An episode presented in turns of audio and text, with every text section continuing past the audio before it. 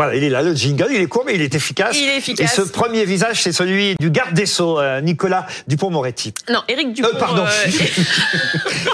Éric Dupont. Mais justement, c'est parce que vous allez comprendre pourquoi. C'est, on va vous parler Oui. de la guerre des Dupont. C'est Dupont voilà. contre Dupont. Voilà pourquoi il y a confusion. Éric Dupont-Moretti Voilà. contre Nicolas Dupont-Aignan. Dupont-Moretti. Deux Dupont qui s'affrontent. Le garde des Sceaux, donc interpellé à l'Assemblée nationale par Nicolas Dupont-Aignan euh, sur les mesures de sécurité face à la menace terroriste, et ça donne ça.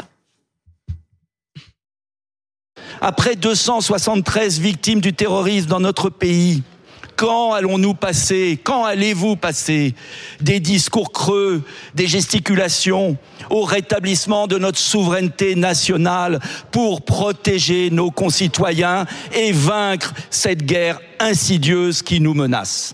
Qui a créé le parquet national euh, antiterroriste? Où étiez-vous?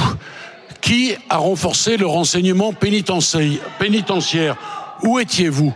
Qui a créé les quartiers d'évaluation de la radicalisation? Où étiez-vous, monsieur le député?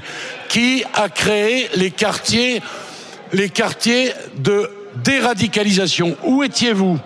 Qui a voté la loi séparatisme? Où étiez-vous, monsieur le député? Qui a renforcé le nombre de policiers, de magistrats dans ce pays? Où étiez-vous? Vous étiez trop occupés, en réalité, avec vos camarades Bigard et les autres, à nous dire que le vaccin tuait nos compatriotes.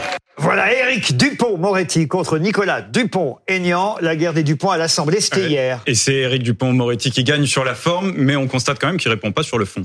Ah, pourquoi? Ben, il n'a pas répondu tout simplement au- à la question qui était posée par Nicolas Dupont-Aignan, qui était que comptez-vous faire euh, pour lutter concrètement contre la menace euh, terroriste? Et En fait, il a donné des exemples de ce qu'ils avaient déjà Et fait. Exactement, il a fait le bilan de ce qu'ils ont déjà fait, et il a raison de le faire. Hein. Le bilan n'est pas nul, mais il n'a pas, il a pas répondu. Natacha Polony, De fait, lequel la- Dupont gagne?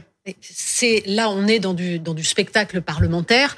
La seule question, c'est est-ce que le droit tel qu'il existe aujourd'hui en France permettait ou non de euh, faire de qui- faire quitter le pays à l'assassin de Dominique Bernard. Mm. C'est-à-dire est-ce que réellement le droit a été appliqué correctement? Est-ce que nous souffrons de jurisprudence qui nous empêche d'appliquer réellement ce qui permettrait de protéger les Français? Or, de fait, il n'y a pas de réponse. On est dans du spectacle. C'est dommage.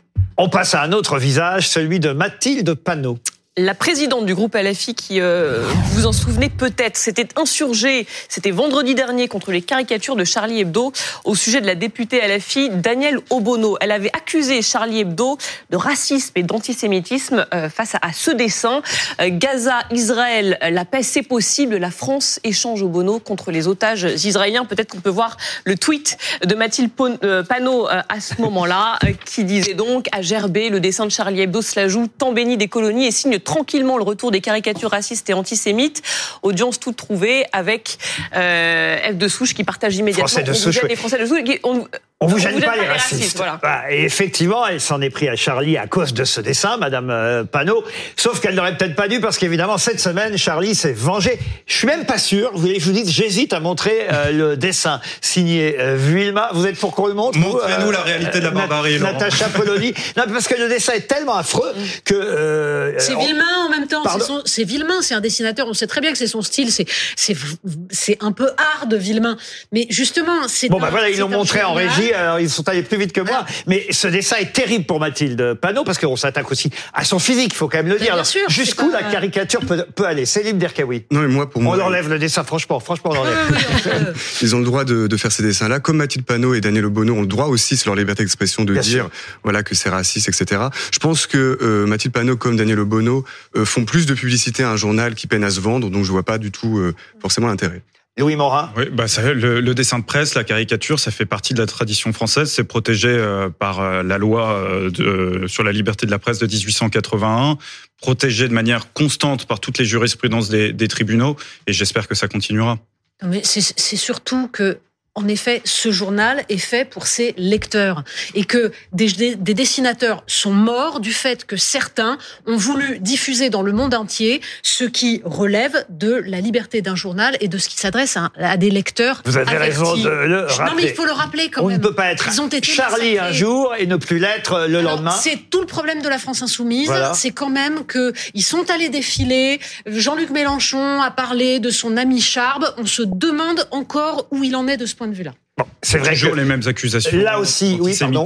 Toujours les mêmes accusations de racisme, d'antisémitisme contre Charlie Hebdo. C'est pas crédible une seule seconde. Non, là en l'occurrence, Voilà, c'est dès qu'ils le, sont- c'est parce que le, il suffit de connaître le trait du dessinateur Félix pour savoir que c'est un trait très particulier. Il dessine tout le temps les personnages de cette manière-là. Non, mais la Quand caricature. connaît, Et quand t'as vu le main, il n'y est jamais allé de main morte, on La le sait aussi. la définition de que la la caricature de Mathilde Panot, à la la fois, à la fois on rit et puis à la fois on se dit quand même non c'est trop. Mais c'est euh, aussi là où vous avez raison, c'est aussi le, il faut le dire le fait euh, qu'aujourd'hui ces dessins circulent alors qu'avant on ne pouvait les lire que dans Charlie et achetait Charlie qui voulait. C'est toute la différence évidemment avec l'époque d'aujourd'hui où une fois que vous avez euh, un journal, vous pouvez mettre le dessin sur les réseaux sociaux et il va toucher le plus grand nombre alors qu'avant évidemment c'était uniquement ceux qui achetaient Charlie qui étaient euh, directement touchés ou pas par les dessins mais au moins ils avaient fait le choix d'acheter Charlie Hebdo. Aujourd'hui c'est plus compliqué, c'est l'autre problème. Ouais, tout à fait. Et c'est la définition même de la ca- caricature. hein. C'est l'exagération des caractéristiques physiques. Donc, si on peut plus faire ça,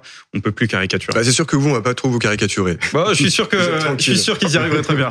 ah si je pense qu'on peut si, si, ah, si, croyez- croyez-le, croyez-le, on peut, on peut très bien le caricaturer. mais pas sur des, euh, des, des, des- comment dire, des physiques racistes, enfin des, des, des Donc ça veut dire que oui. vous, vous trouviez que c'était raciste et Ah, mais moi, antisémite. oui, mais moi, le, le- moi, je trouve que, en tout cas, que c'était euh, raciste pour Daniel Obono, mais, euh, mais, enfin, comment dire, euh, on a le droit aussi de le dire.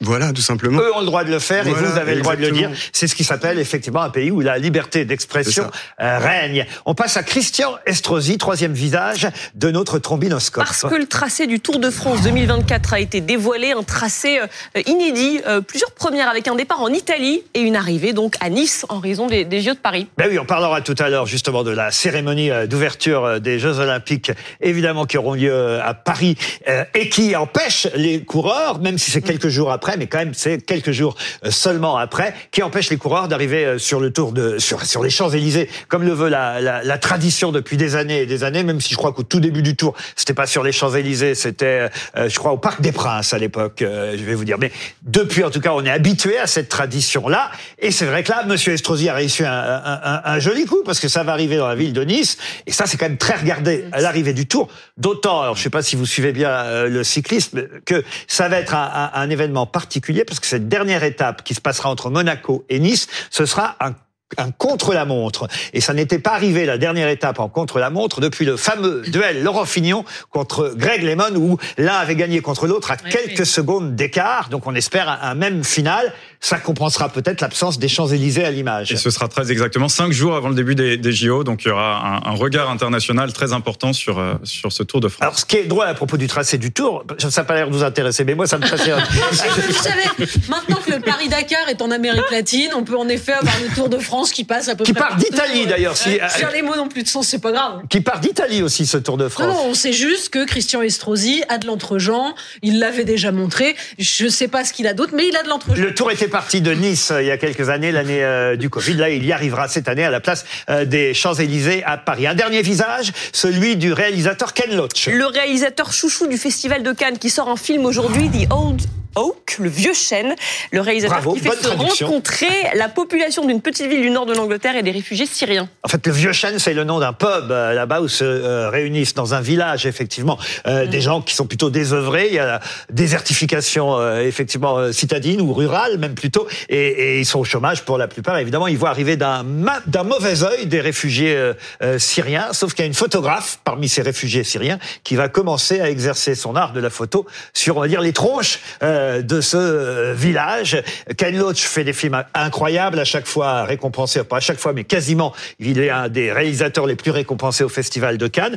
Et il a 87 ans, on dit que c'est peut-être son dernier film. Ouais, pourquoi j'avais envie de mettre le projecteur sur ce réalisateur? Bah oui, il a fait des chefs-d'œuvre. Par exemple, Le vent se lève sur la résistance irlandaise. C'est un film extraordinaire. Il y avait eu aussi moi, je crois que c'était moi Daniel Black sur euh, le, le combat contre l'administration, qui était un film particulièrement euh, réussi. Un mot? Oui, non, il y a, il y a Second Tour aussi qui sort euh, le même jour. Ah, mais- vous, vous êtes cinéma français, alors le film d'Albert ouais. Dupontel. Exactement, mais, mais la critique est pas très bonne. Donc, Ah, euh, alors ça dépend. que- Télérama a Ouais. bien, a bien, a- a- a bien critiqué le film de, de Dupontel, mais c'est vrai que on va dire qu'en moyenne il, il prend cher. Ouais. Mais comme on est en vacances scolaires, on sait aussi que le film qui sort aujourd'hui, qui fera sûrement le plus d'entrées, c'est le film de la bande à Fifi. Ça s'appelle euh, Trois jours max. Euh, généralement, les critiques sont pas très bonnes hein, pour ce genre de comédie. Je sais pas si on peut voir la-. Voilà. Sauf que ça cartonne. Lachaud est excellent. C'est vraiment, enfin, je trouve que c'est du très c'est bon Tarek cinéma, Boudali, là, hein. Je sais, oui. C'est son copain Tarek Boudali qui avait fait déjà euh, Oui. 30 jours max. Là, c'est Eh 3 oui. jours max. Ça devrait effectivement attirer des millions de téléspectateurs. Moi, quand j'étais gamin, c'était les Charlots. Vous voyez, c'est à peu près ça. Hein. C'est pas leur faire injure. meilleur. Il y a plus de moyens. Il y a plus de moyens, mais c'est l'esprit qu'avaient les Charlots. Et ça faisait euh, pareil, hein, des scores énormes dans les années euh, 70, euh, 80. Et oui, je suis déjà vu.